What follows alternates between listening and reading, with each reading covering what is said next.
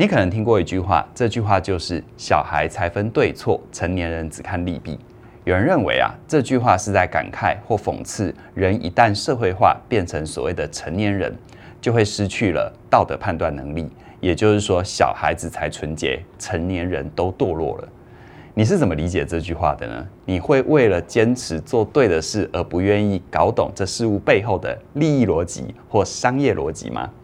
你会觉得一旦妥协认同了，心就黑了，就坏掉了吗？今天跟你聊一聊对错和利弊是否有平衡和共存的可能。我想用气音箱这个案例来跟你做分享。气音箱这个词哦，对台湾人来说有点陌生。简单来说，它是一个可以让人合法抛弃婴儿的地方。任何人不管基于任何的理由，只要你没有能力或意愿抚养刚生下来的婴儿，就可以把婴儿送到这个地方，而且完全匿名，不用承担任何法律责任。气音箱的位置通常会设在医院或社福单位的附近，它有可以容纳婴儿的小空间。里面装配有精密的温控设备和感应器，能够让室内的温度保持在最适合的温度。只要感应器侦测到有婴儿被放进来，就会立刻通报相关单位来拯救这个婴儿。在美国、日本还有很多欧洲国家都有这样的设置。不同的国家对它的称呼不同。在德国，它叫做婴儿之门；在日本叫做送子鸟摇篮；在意大利叫做生命摇篮。台湾虽然没有这样的设计，但在有气音箱的国家，这个设计一直是很有争议性的话题哦。有人支持，也有人反对，每隔一段时间就会被拿出来辩论一下。反对的人认为，父母亲抛弃自己还在襁褓中的孩子，很明显就是错的啊。国家不但不惩罚这样的行为，还设置让人可以合法抛弃的地点，这样的设计不是在变相鼓励甚至于滋长抛弃婴儿的行为吗？这实在太令人发指了吧！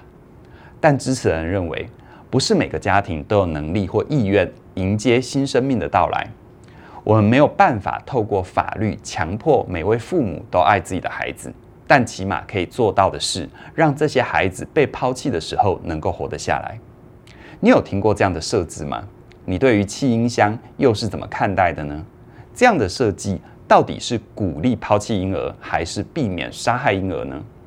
事实上，在这个案例里面，双方的立场冲突来自于两个不同的思考逻辑，分别是道德思考和经济学思考。道德思考的人用善恶对错的角度来评价世间的行为。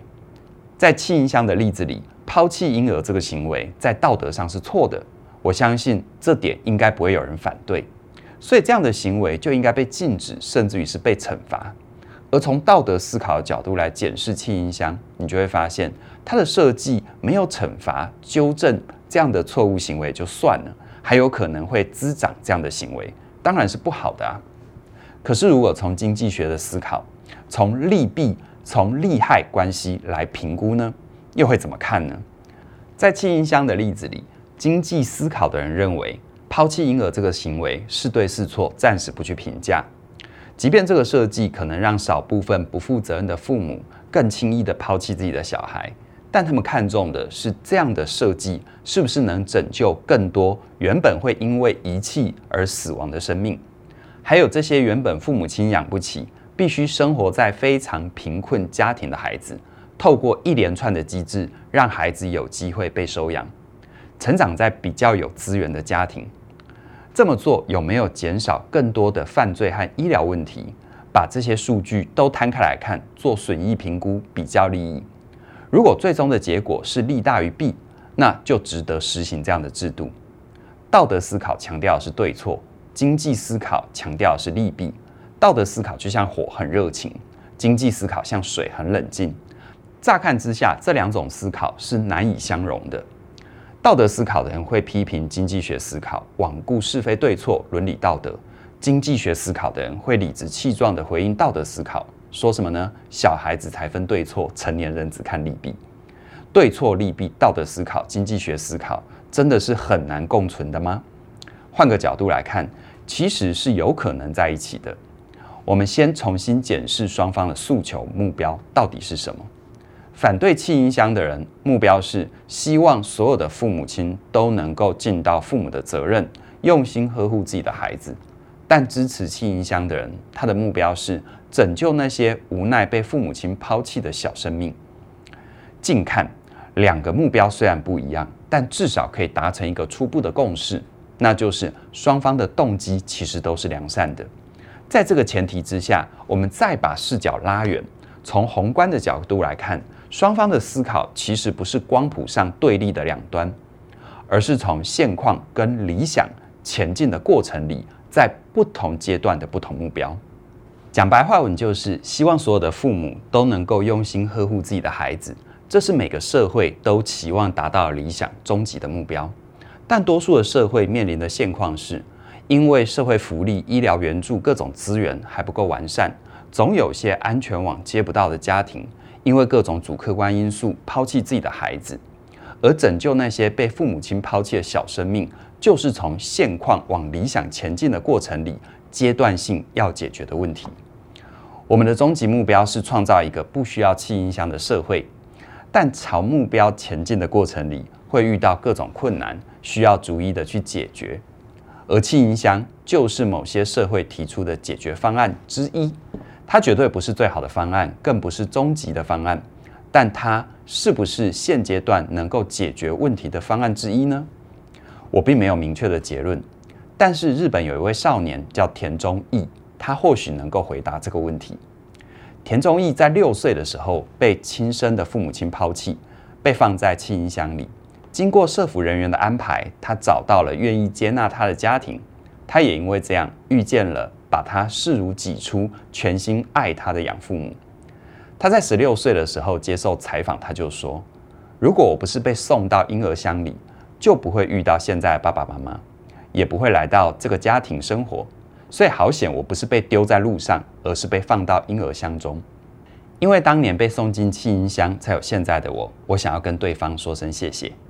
从这个角度来看，清香的设置与否，并不是对错之争，而是对跟另外一种对的争议。所以道德思考和经济学思考，并不是非黑即白、非此即彼的二元选择。它是从现况朝向理想的前进过程里所应对的目标跟手段。道德思考是战略目标，而经济学思考是战术手段。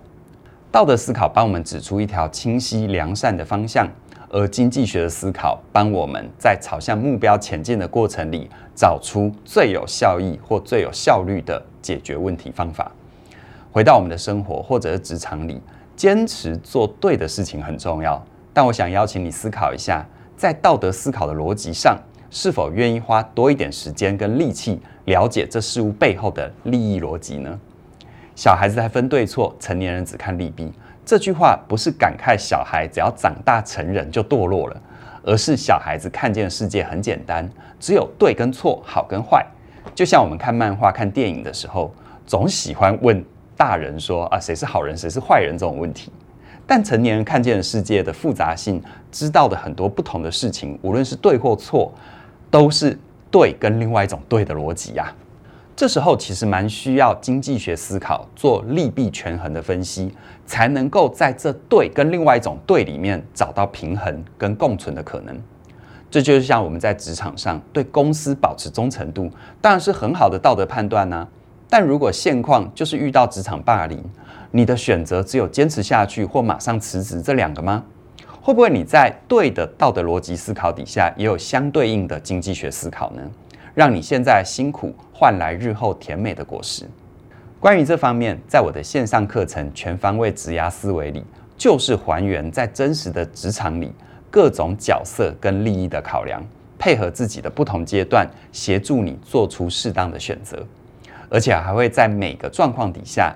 帮助你提供十个很简单又好懂的策略思考，让你可以带到职场里，帮助你取得道德思考和经济学思考的权衡，让你能够更有信心帮自己做出对的决定。你会发现，成年人不是道德感降低了，而是有能力在道德思考的逻辑底下，运用经济学思考去解决真正的具体问题。最后还有一个好消息要跟你分享，现在是我们起点文化十周年庆。